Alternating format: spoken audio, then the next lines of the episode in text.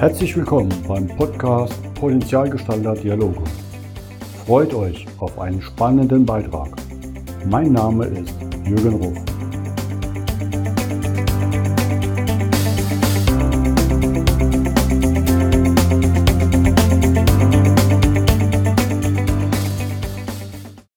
Willkommen zum heutigen Podcast. Heute setze ich wieder meine Reise durch die Welt fort. An der letzten Podcast habe ich von einem Schweizer berichtet, der dann in Abu Dhabi lebt. Und heute reden wir dann einfach mal von einer Rheinländerin, die es nach Griechenland gezogen hat. Ich freue mich ganz toll, äh, Nima Aschoff heute als Gast zu haben. Kalimera, Nima. Kalimera. Schön, dass wir die Zeit finden. Wobei eigentlich sehen wir uns ja wöchentlich. Ne? Können wir ja gleich mal verraten. Wir haben uns ja auch kennengelernt in der Ausbildung der Positive Intelligence wo wir auch wöchentlich unsere Lerngruppe haben und weiter das Thema vertiefen und auch den deutschsprachigen Raum damit aufzubauen und äh, mit einem tollen Kollegen da zu prägen. Vielleicht ein kurzer Hintergrund. Ähm, wir kommen ja gleich nochmal auf Griechenland zu sprechen. Von der Ausbildung her. Du bist ja Entspannungspädagogin und hast dann noch den systemischen Coach aufgesattelt und hast im Endeffekt beim großen Konzern als Trainerin angefangen. Da ist natürlich die Frage, okay, wie kommt man dann von so einem safen Umfeld, was jeder so sagt, ne, klar, sichere Karriere, erstmal zur Selbstständigkeit? Ich glaube, das ist ja der erste Schritt. Ja, also mein Ur ursprünglicher Beruf ist äh, Jugend- und Heimerzieherin. Also ich komme aus dem pädagogischen Bereich und habe schon während der Ausbildung gemerkt, dass das nicht mein Ding ist. Das war irgendwie eine große Differenz zwischen dem, wie ich mir den Beruf vorgestellt habe und der Realität. Ich wollte aber gerne mit Menschen arbeiten. Ich wollte gerne irgendwie Probleme lösen und bin dann bei einem Großkonzern erst im Kundenservice gelandet und bin dann nach anderthalb Jahren in den Bereich des Trainings gewechselt. Und mir hat das Trainieren der Mitarbeiter, der Teamleiter super viel Spaß gemacht. Ähm, das war abwechslungsreich. Ich konnte reisen. Das fand ich toll. Was ich nicht toll fand, ist, dass das Thema an sich nicht nachhaltig war. Also was ich heute trainiert habe, war morgen schon wieder hinfällig und irgendwie das hatte alles keinen Wert und das hat sich für mich sehr sinnlos angefühlt. Die Werte, die in diesem Unternehmen groß an den Kaffeeküchenwänden standen, wurden leider auch so nicht gelebt. Das hat sich mit meinen persönlichen Werten gebissen. Ich habe dann irgendwann gemerkt, dass das gute Gehalt, und das war wirklich gut, und auch die vielen Vergünstigungen nicht mehr darüber hinwegtäuschen konnten, dass ich unzufrieden bin, dass mir die Sinnhaftigkeit gefehlt hat und einfach auch der Spaß. Also es hat mir wirklich keinen Spaß gemacht, morgens zur Arbeit zu fahren und Sachen zu machen, die am nächsten Tag schon keinen mehr interessieren. Und dadurch ist dann irgendwann der Wunsch immer größer geworden, mich selbstständig zu machen und das einfach auszuprobieren. Und dann habt ihr gleich gemerkt, okay, ihr habt ja in Kerben gelebt, die PS-Klasse von Schumi kriegt ja nicht hin, also steigt ja um auf einen PS-starken oder gewichtsstarken Bus und lebt einfach in Griechenland. Also na gut, die Farbe, die ist die gleiche, aber wir haben einen roten Bus. Ansonsten habe ich mit den... Habe ich ähm, gut hinbekommen als Transfer. Hervorragend. Dickes Lob an dich. Ansonsten sind da nicht so viele Gemeinsamkeiten zwischen Schumacher und mir. Und da liegen auch knappe 20 Jahre dazwischen. Also zwischen Kerpen, wo ich aufgewachsen bin, und dann dem Sprung, wo ich nach Griechenland gegangen bin. Da liegen wirklich einige Erfahrungen dazwischen. Unter anderem der Teil, wo ich für diesen großen Konzern gearbeitet habe. Dann kam noch eine Scheidung und ein, ein langes Loch von zwei Jahren, in dem ich da rumgekrebst bin und nicht so richtig mit meinem Leben wusste, was ich weiter anfangen soll. Da ich so festgesteckt habe, habe ich an irgendeinem Punkt mein Leben wirklich in die Luft geschmissen und gesagt, ich gucke jetzt, was davon übrig bleibt und darauf baue ich neu auf. Und bin für eine Auszeit nach Spanien gezogen und hatte immer die Hoffnung, dass ich da einen heißblütigen Spanier kennenlerne, weil, weil ich gerne dunkelhaarige Männer mag. also es gibt noch andere Eigenschaften, die ich an den mag, aber dunkelhaarig fand ich schon mal toll. Ähm, aber mit den Wünschen ans Universum klappt das nicht immer so oder ich habe falsch gewünscht. Mir wurde dann ein Schwabe präsentiert. wollte gerade sagen, deine ähnliche Haarfrisur trägt wie ich, ne? Also ganz ja, klar dunkelhaarig. Ganz klar, vielleicht waren sie mal dunkel, nee, waren sie nicht, sie waren rot-blond und inzwischen hat er keine mehr. Wir haben uns in Spanien kennengelernt und ineinander verliebt, wie das dann so ist. Und zusammen ist bei uns die Idee entstanden, in ein Wohnmobil zu ziehen, um unsere Leidenschaft des Reisens mit dem Arbeiten zu verbinden. Und ich habe auch noch Hunde mit in die Beziehung gebracht, die wollten wir halt auch gerne mit integrieren. Und so ist die Idee entstanden, in ein Wohnmobil zu ziehen. Und das haben wir dann ein halbes Jahr, nee, zwei Jahre später realisiert. Genau. Und ich darf mir das jede Woche anschauen und die Berichte, ähm, wo tolles hier denn überhaupt steht. Und das ist ja immer sehr beeindruckend. Auf der anderen Seite, man muss das auch aushalten. Ne? Ich meine, der Wohnraum ist ziemlich eng ihr steht ja auch nicht unbedingt auf dem Campingplatz. Nee, so gut wie nie. Also wir stehen zu 90 Prozent frei, weil das war halt der Wunsch, den wir hatten, mehr auch in der Natur zu sein und mehr mit der Natur zu sein. Also auch die Ruhe zu genießen. Auf dem Campingplatz fühle ich mich direkt, als würde ich wieder in so einem Kleingarten landen mit den ganzen Regeln und Menschen. Das ist nicht mein Ding. Unser Wohnraum beträgt ungefähr 14 Quadratmeter, den wir uns aktuell mit zwei Hunden teilen. Und dazu kommt, dass mein Partner und ich von unseren Persönlichkeiten sehr unter unterschiedlich sind. Ich bin tendenziell mehr introvertiert, er eher extrovertiert. Also das dann auch auf so einem Raum zu regeln, die verschiedenen Bedürfnisse dieser Lebensweise, ist nicht immer einfach. Und ich muss natürlich auch meinen Alltag rum um unser mobiles Leben organisieren. Wer in der Wohnung wohnt, braucht sich keine Gedanken machen, wo er in sieben Tagen das Wasser fürs Duschen herbekommt. Ich schon. Unser Tank hat 120 Liter Wasser, das reicht ungefähr zehn Tage. Und solche Sachen muss ich im Hinterkopf behalten. Also auch bei der Terminplanung, dass ich überlege, okay, jetzt haben wir gerade alles aufgetankt, jetzt können wir zehn Tage frei stehen. Nächste Woche habe ich unter Umständen dann und dann Termine, da möchte ich dann, was weiß ich, nicht rumfahren an diesem Tag. Also es ist deutlich mehr Organisationsaufwand mit so einem Leben auch verbunden, als es viele nach außen mitbekommen. Ja, es sieht immer so schön aus. Ne? Also ich stehe da in Bergen, kann wandern gehen. Aber im Endeffekt, ihr arbeitet ja beide als, ne, Neudeutsch heißt es ja digitale Nomaden. Ach ja. Äh, ähm, ihr habt das schon gemacht, da hat man noch nicht drüber geredet. Und es hat, ich erfahre das ja auch ab und zu mal, dann geht es ja darum, okay, jetzt äh, müssen wir aber woanders hin, weil wir nicht so guten Internetempfang haben. Die Suche nach der, nach dem Empfang und alles. Und du arbeitest da im Endeffekt als virtueller Coach. Genau, also ich bin ähm, Selbstwertcoach für introvertierte Frauen und ich arbeite ausschließlich online aktuell. Ich möchte zukünftig auch gerne mal Offline-Workshops wiedergeben unter der süd südlichen Sonne, unter der Sonne Süd des Südens, so sagt man das, glaube ich, gell?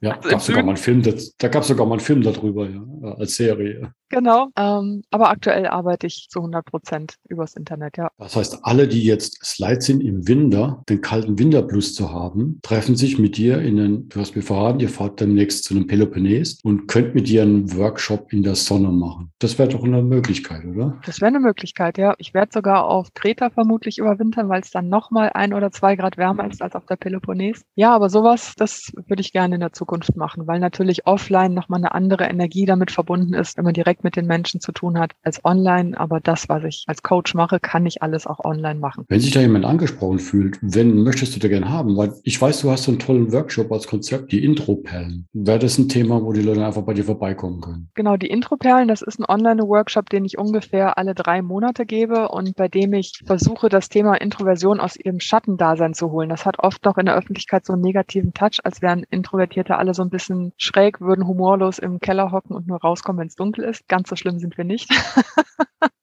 Und da gehe ich immer wieder auf einzelne Themen ein, mit denen Introvertierte zu tun haben. Das kann das Thema sein, lernen sich abzugrenzen, besser Nein zu sagen. Damit haben viele Introvertierte Schwierigkeiten oder auch offen ihre Meinung zu vertreten, sich sichtbar zu machen. Das sind so einzelne Themen, die ich da aufgreife. Ja, ja das kenne ich ja auch aus der Moderation, dass eigentlich wertvolle Beiträge verpasst werden, weil immer Extrovertierte oft auch denken beim Reden, es einfach rausballern und dann ist das Thema gegessen. Diejenigen, die aber erst nachdenken, bevor sie reden, gar nicht mehr zu Wort kommen. Virtuell ist es ja noch mal aufwendiger. Ne? Das heißt, jetzt da hast du ja auch die, die dementsprechenden Ratschläge, die Klienten zu sagen, wie kriege ich da auch mal eine Visibilität hin, ne? dass das nicht verloren geht. Ja, genau. Und vor allem erstmal auch das Verständnis für sich selber zu wecken, was bedeutet Introversion überhaupt auch zu verstehen, dass mit Intro und Extroversion unterschiedliche Gehirne, also nicht unterschiedliche Gehirne, es werden unterschiedliche Bereiche stärker durchblutet bei der einen oder bei der anderen Persönlichkeitsform. Dafür auch ein Verständnis zu entwickeln, dass damit unter Umständen erhöhte Tendenz zur Ängstlichkeit verbunden ist und sich dafür nicht zu verurteilen, sondern einfach ja verständnisvoll und geduldig mit sich umzugehen, wenn man merkt, oh, ich neige dazu, erstmal in so eine Hilfestellung zu verfallen oder Hilfe, ich habe Angst, sich dafür nicht zu verurteilen, sondern das einfach zu registrieren und dann nach Wegen zu schauen, mit dieser Ängstlichkeit auch umzugehen. Das sind so Sachen, die da auch im Coaching gerne thematisiert werden.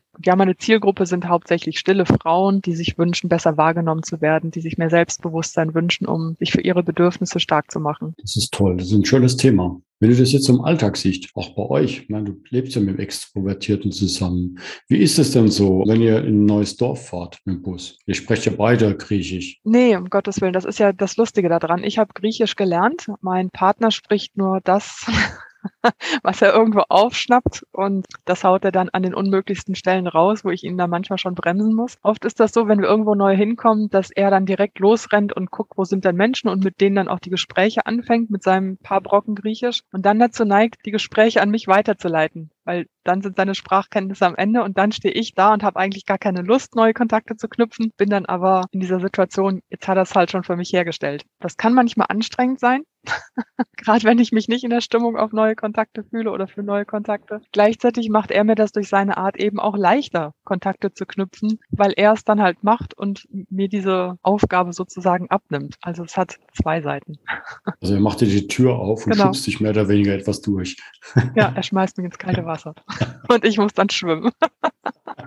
Ja, das ist manchmal natürlich auch nicht so, wie man es wünscht. Ihr klettert beide gern. Mhm. Wie kriegt ihr das verbunden? Weil ich meine, Klettern ist ja, ist ja gerade so fünf Minuten Sport. Das bedarf ja auch etwas Planung, Vorbereitung, Konzentration. Genau. Also ich mache es nicht gerne, dass ich das Klettern am gleichen Tag mache, wo ich weiß, dass ich noch einen Termin habe. Also entweder arbeite ich erst und dann ist der Rest des Tages frei fürs Klettern. Aber ich mag es nicht, dass ich am Feld stehe und weiß, jetzt habe ich heute um fünf noch einen Termin und muss die ganze Zeit auf die Uhr schauen. Druck ist gefährlich, ja. Genau, das ist auch nicht schön, weil ich dann nicht so wirklich das Ganze genießen kann. Mir ist halt Zuverlässigkeit natürlich wichtig und entsprechend gucke ich dann auch dauernd auf die Uhr. Uhr. Das heißt, wenn ich klettern gehen möchte, dann blocke ich mir einfach in meinem Terminkalender die Zeiten dafür. Deswegen habe ich mich unter anderem auch für dieses Leben entschieden, dass ich ja mehr davon auch machen kann, was mir wichtig ist. Dann richte ich mir den Alltag so darauf ein, dass ich mal zwei, drei Tage wirklich nur kletter und den Rest arbeite ich wieder. Das ist ja meine Freiheit, die ich habe. Es gibt über euch auch einen Fernsehfilm. Ja, wir sind berühmt. Also ich glaube, eine ARD-Mediathek, ne? War das? Ähm, ich hänge es auf jeden Fall in die Show Notes mit rein, den Link. Wir haben uns königlich amüsiert, weil ich ja deine Geschichten schon kannte und gleichzeitig haben wir diese Filme nachgeschaut, die ja auch mehrere Womo-Paare berichten, welche die anfangen und euch sozusagen, die da jetzt schon fast schon abgehangen sind, aber halt auch eine ganz andere Story haben. Aber wie war das für euch mit dem Team? Das ist jetzt ja schon eine Zeit lang her, ne? ich glaube ein, zwei Jahre. Ne? Genau, ich glaube vor zwei Jahren war das. Ähm, ich fand es total spannend. Ich natürlich im Vorfeld auch ein bisschen Angst, weil das Fernsehen ist ja oft böse. ich hatte Angst, dass am Ende was rauskommt, wo ich sage, um Gottes Willen ist das peinlich. Aber es war zum Glück nicht so. Das Team war wirklich offen für unsere Vorschläge und ich habe das auch genutzt. Ich habe gerne Vorschläge gemacht. Das Team wusste dann auch sehr zu schätzen, dass wir zuverlässig sind. Also wenn wir morgens neun gesagt haben, dann waren wir auch um neun drehbereit, haben nämlich erst noch einen Kaffee getrunken oder da rumgebummelt. Und so war die Atmosphäre sehr wertschätzend, sehr kreativ. Und ich bin am Ende auch mit dem Ergebnis sehr zufrieden gewesen, weil es uns wirklich so wiedergibt, wie wir sind. Also kann ich bestätigen. War nicht mit einem roten Kopf davor. Hat, hat Spaß gemacht zuzuschauen. Das freut mich. Ihr steht ja an unterschiedlichen Plätzen in Griechenland. Mhm. Kannst du da vielleicht mal ein paar nennen, wie ihr das macht im Sommer oder wo ihr im Winter seid? Seid ihr immer im Bus oder lebt ihr manchmal auch in Häusern? Und vielleicht natürlich so ein paar schöne Highlights, wo du sagst, wow, das hat mich beeindruckt, was du bis jetzt kennengelernt hast. Also wir waren im ersten Jahr in Spanien unterwegs und im zweiten Jahr in Griechenland, dann nochmal ein Jahr in Spanien und dann sind wir wieder nach Griechenland gewechselt, nur um auch so ein Verständnis dafür zu geben, dass wir auch schon in anderen Ländern eine längere Zeit waren. Ich brauche tatsächlich viel Sonne und Wärme, damit es mir gut geht und wir sind halt auch gerne draußen unterwegs, deswegen zieht es uns im Winter immer möglichst weit in Richtung Süden und im Sommer suchen wir die Berge, um erstens, weil wir die Berge lieben und zweitens, weil es da kühler ist. Das heißt, aktuell sind wir in Nordgriechenland aber hier regnet es sich so langsam ein. Deswegen geht es dann nächste Woche langsam in Richtung Süden. Die Plätze, die finden wir häufig per Zufall. Also ich bin kein Freund davon, irgendwelche Apps zu nutzen, wo man sich gegenseitig Stellplätze verrät und plötzlich sind dann Orte in der Natur komplett überlaufen und die Einheimischen wundern sich, wo all die Leute herkommen. Mir ist das wichtig, mich wirklich unauffällig und rücksichtsvoll und respektvoll zu verhalten. Und da ich das ja nicht sicherstellen kann, dass andere das auch so handhaben, behalte ich solche Plätze tatsächlich für mich. Also das hat nichts mit Egoismus zu tun, sondern damit damit, dass ich nicht möchte, dass das zum Problem wird. Heißt, wenn wir irgendwo stehen und es kommen Menschen, dann suchen wir direkt auch den Kontakt mit denen und kommen mit denen ins Gespräch. Mit irgendeinem Schäfer, der da rumläuft, was auch immer. Deswegen war es mir auch wichtig, immer die Landessprache zu lernen. Und das klappt super. Also manchmal ist es auch Google, bei dem ich dann irgendwo nach einem Ort suche, nach einer Kirche, da wo vielleicht irgendwie eine Kapelle, Griechenland wimmelt ja nur so vor Kapellen, dass da manchmal ein Parkplatz noch vor ist und dann gucken wir uns das an. Oder wir fahren irgendeinen Feldweg rein. Also es sind ganz oft zufällige Stellplätze, die sich so ergeben. Wie reagiert denn so ein Schäfer, wenn er da nichts ahnt, um die Ecke kommt und auf einmal steht ein roter Bus und da sitzen zwei Deutsche und haben ihren Camping, also ihre, ihre Stühle draußen und arbeiten da oder trinken Kaffee? Muss ja für den auch zusammen. Genau, also das machen wir zum Beispiel in der Regel nicht, dass wir unser Zeugs rausstellen, sondern wir lassen das drin und wir sitzen dann maximal auf irgendeinem so Hockerchen draußen. Aber wir fangen da jetzt nicht an mit Rollrasen und hier dann noch einen Wäscheständer und uns da häufig einzurichten, sondern wir gucken schon, dass wir uns möglichst bedeckt halten. Ähm, jetzt haben wir halt auch einen sehr charakterstarken Bus. Ähm, das ist ein 40 Jahre alter Oldtimer, der meistens bei den Leuten Interesse weckt. Also der hat einen großen Sympathiefaktor. Deswegen äh, kommen die meisten Leute sehr interessiert auf uns zu und finden das toll, die Art und Weise, wie wir leben. Haben also noch nicht einmal irgendwie negative Erfahrungen gemacht. Teilweise kommen dann auch die Hirten und schenken uns noch irgendwas oder kommen am nächsten Tag nochmal, um Hallo zu sagen. Also es gab sogar schon einen, der uns dann gesagt hat, da unten ist es viel schöner und hat uns am nächsten Tag das Gebüsch weggeschnitten, damit wir da hinfahren können. Also wir erleben Alles tolle Sachen. Kann ich aber auch bestätigen. Wir waren ja auch früher viel in, auf den kleinen griechischen Inseln unterwegs. Abseits des Touristentrubels, wenn man offen auf die Menschen zugeht, passieren da richtig tolle Sachen. Ja, das ist auch eins, wo du mich gerade noch gefragt hast nach einem schönen Erlebnis. Das hatten wir mal in Spanien. Da standen wir an irgendeinem See und es war dunkel und wir sehen nur im Dunkeln plötzlich eine Taschenlampe auf uns zukommen. Und so der erste Impuls war, oh Gott, jetzt haben wir irgendwas falsch gemacht. Jemand kommt und schickt uns weg oder was auch immer. Also direkt ein schlechtes Gefühl und ein schlechtes Gewissen. Und dann kam ein Mann, der aus Nordafrika stammt und dort irgendwo als, als Hirte arbeitet und hat einfach geklopft und wollte dann in gebrochenem Spanisch von uns wissen, ob alles gut ist, ob wir irgendwas bräuchten, ob er uns irgendwas bringen könnte. Also es war ganz nett, ähm, überhaupt nicht das, was wir erwartet haben. Und ähm, am nächsten Tag kam er wieder vorbei und dann haben wir ihn dann auch in den Bus gelassen. Also nicht in den Bus gelassen, sondern in den Bus eingeladen, haben zusammen gesessen und ein bisschen miteinander gespielt und uns unterhalten. Und dann hat er uns am nächsten Morgen zu sich in seine wirklich sehr ärmliche Unterkunft eingeladen, die ihm zur Verfügung gestellt wurde. Ein alter, gammeliger Wohnwagen, in, in dem er halt drin haust, äh, in der Zeit, wo er da auf diese ganzen Tiere aufpasst. Und das hat er dann alles mit, wie nennt man das, mit Papa ausgelegt, damit wir keine dreckigen Füße Füße bekommen und hat uns da Frühstück gemacht und uns halt wirklich bewirtet in seiner, in seinem kleinen Zuhause. Und wir haben uns am Tag darauf mit frischen Pfannkuchen revanchiert. Und das war irgendwie so eine, so eine schöne Begegnung von Mensch zu Mensch, von Herz zu Herz. Da ging es nicht darum, dass irgendjemand was weiß oder, also wir sind im besten oft so wissensorientiert, so kopforientiert. Und ich fand, das war so eine wahnsinnig schöne Verbindung von Mensch zu Mensch, die ich auch nie vergessen werde. Die war ganz toll. Sehr schön. Ja, und das, glaube ich, sind die, die Erlebnisse, die es ausmacht. Ne? Ja. Na, das ist ja wunderschön. Ja, das heißt, dein nächstes Highlight ist der Intropellen-Workshop. Der wird im November wieder laufen. Äh, Ende November geht's ja, nee, Ende Oktober, wir haben Oktober, richtig. In zwei Wochen, am 27. habe ich den ersten Workshop. Da geht's dann erstmal um die Stärken, die mit Introversion verbunden sein können. Und dann drei Monate später soll dann der nächste kommen. Kündige ich auf meiner Webseite immer an, weil ich mich da jetzt nicht festlegen will auf den Tag in drei Monaten. Aber da steht dann immer der neue Termin. Und wo Weihnachten ihr steht und zu finden seid, das werdet ihr noch gar nicht wissen, nämlich an. Ne? Kreta war das Ziel. ja, wir haben vor, nach Kreta zu gehen ähm, und Weihnachten hat für uns jetzt auch nicht so eine große Bedeutung. Muss mich meistens stark erinnern, was wir die letzten Jahre an Weihnachten gemacht haben, aber es wird auf jeden Fall irgendwo ganz im Süden sein, ja. Klasse. Ich werde es verfolgen, weil ich freue mich ja immer drauf, dass wir weiterhin unsere, auf eine längere Zeit unseren Austausch haben.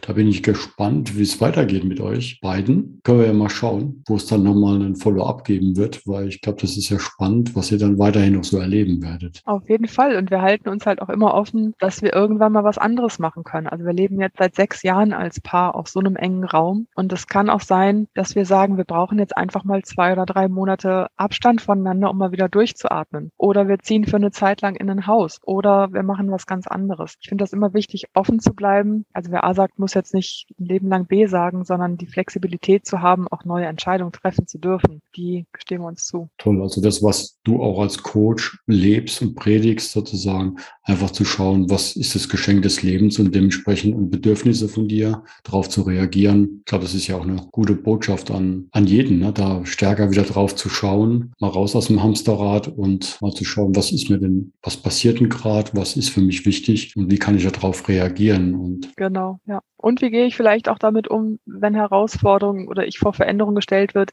oder vor Veränderungen gestellt werde, die ich gar nicht haben möchte. Das kann ja auch passieren. Wie gehe ich dann damit um? Wie gewinne ich dann die Kraft und die Zuversicht, dass das schon irgendwie klappen wird? Wie gucke ich, was ich brauche, um durch diese Phase dann durchzukommen? Das sind ja auch Sachen, die immer wieder passieren können. Gerade auch im Zusammenleben zwischen so unterschiedlichen Persönlichkeiten kann es schon mal auch zu so, einem, so einer Konfrontation der Bedürfnisse kommen. Stimmt, da hast du ja dein tägliches Bootcamp. das hast du sehr schön formuliert. genau. Ja, und ich meine, du kannst jetzt sagen, okay, geh mal klettern, ich fahre mit dem Bus weg, ähm, dann kann er mal gucken, wie er hinterherkommt. Aber ich glaube. Ob das die Lösung ist. Vielleicht nur für die nächsten Stunden. Ne? Genau. Super. Nimmer. Mal herzlichen Dank für deinen Besuch. Ich wünsche euch weiterhin alles Gute, bleibt gesund, weiterhin so tolle Erlebnisse und ja, ich glaube, wir werden davon berichten. Dankeschön. Mach's gut.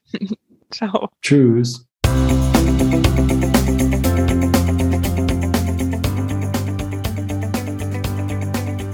Das war der Podcast Potenzialgestalter Dialoge von jürgen.ruf.consulting. Vielen Dank, dass du vorbeigeschaut hast. Mache dir einen wunderschönen Tag.